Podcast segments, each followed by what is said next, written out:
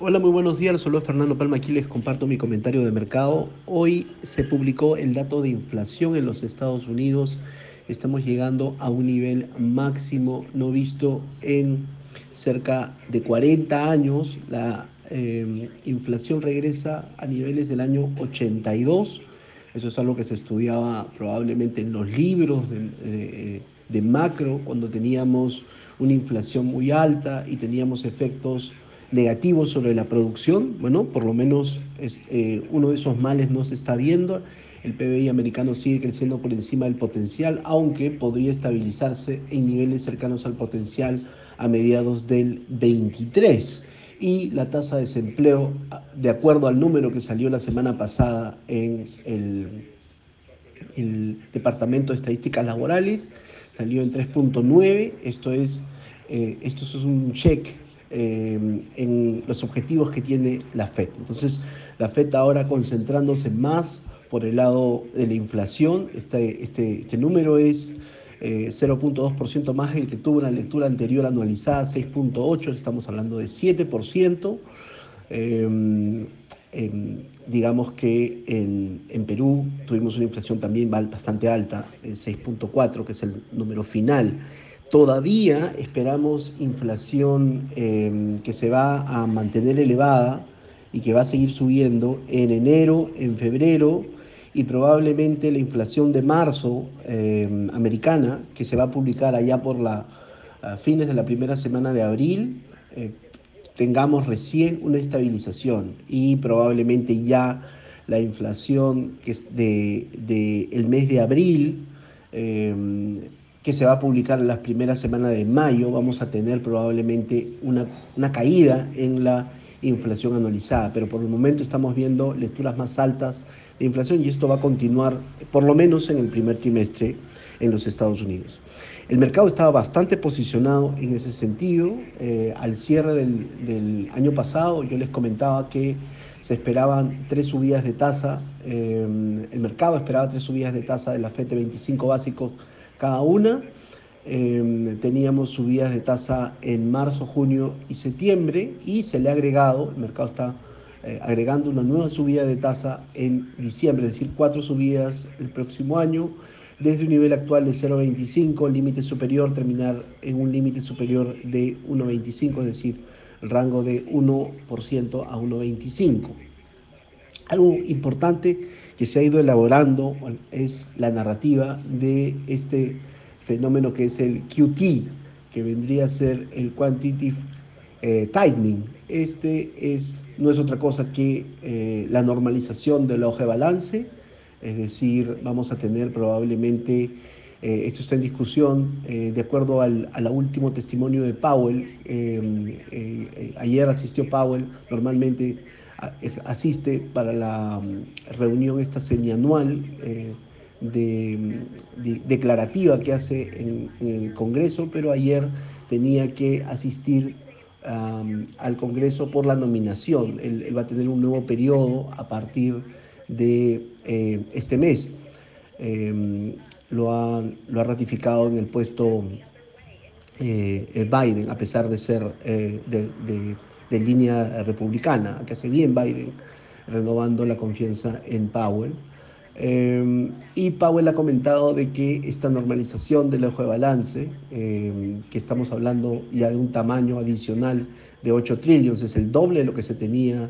um, luego de la crisis eh, financiera internacional del 2008-2009, podría empezar en fines de este año. Eh, sin embargo, casas de investigación americanas están esperando que pueda empezar antes. Están hablando de junio, de julio, y ayer el tono de Powell, a pesar de dar algunos, algunas señales de que estaría, de que la Fed actuaría eh, controlando inflación, utilizando todas sus herramientas, eh, subyace esta idea de que la Fed podría empezar tarde con la normalización del ojo de balance. La normalización del ojo de balance ha sido un efecto disruptivo y se ha producido en episodios anteriores, el último, eh, cuando la Fed estaba subiendo entre cuatro y cinco veces la tasa. Eh, sin embargo, esto se va a adelantar. Es decir, si llega a normalización de hoja de balance mediados del año, recién la FED habría ejecutado dos subidas de tasa. Los tiempos se están acortando, eso significa que la FED está un poco tarde,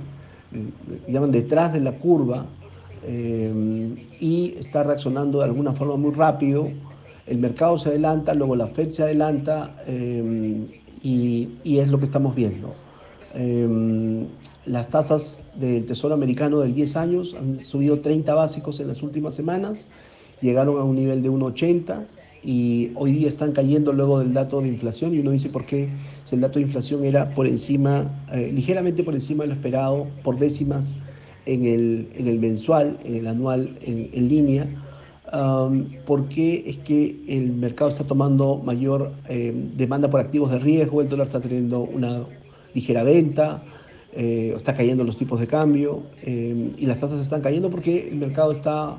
Em, ya totalmente puesto en precio este entorno más agresivo de tasas de la Fed y ya el mercado está esperando cuatro subidas de tasa este año, entonces eh, bastante puesto en precio. Eh, a nivel em, de la región estamos viendo